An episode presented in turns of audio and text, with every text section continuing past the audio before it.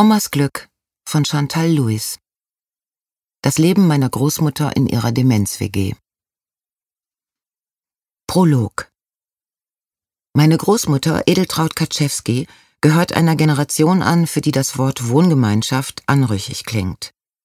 Als ich vor einigen Jahren gemeinsam mit einer Freundin und drei Freunden ein Haus besichtigte, in das wir als WG einziehen wollten, führte uns die Hausbesitzerin, eine ältere Dame, durch die Räume und erklärte uns freundlich alles, was wir wissen wollten. Dann hatte auch sie Klärungsbedarf. Darf ich Sie mal was fragen? Natürlich, antwortete ich und lächelte unserer potenziellen Vermieterin aufmunternd zu. Machen Sie eigentlich Gruppensex?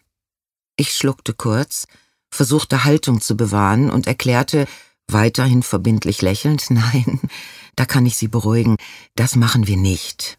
Na, das muss ich gleich meiner Bekannten erzählen. Die hat mich nämlich gewarnt. Hol dir keine Wohngemeinschaft ins Haus, die machen Gruppensex. So viel zum Imageproblem von Wohngemeinschaften bei der Generation 80 plus.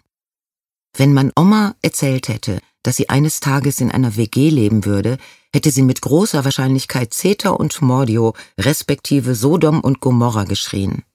Wir, meine Mutter und ich, konnten sie nicht mehr fragen. Wir haben es für sie entschieden.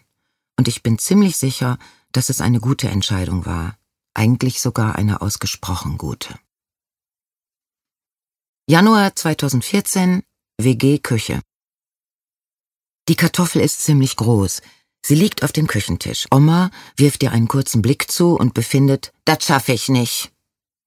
Die große Kartoffel müsste gut in der Hand liegen, aber Omas Hände, die in 86 Jahren ganze Kartoffelgebirge geschält, Aufnehmer ausgewrungen und meinen kranken Opa Heinrich, also Opa, aus der Badewanne gewuchtet haben, haben ihre Kraft verloren. Seit einem großen und zwei kleineren Schlaganfällen hören sie nur noch bedingt auf ihr Kommando. Die rechte ist manchmal völlig taub für Befehle von oben. Im Backofen kommen die Fischstäbchen langsam auf Betriebstemperatur.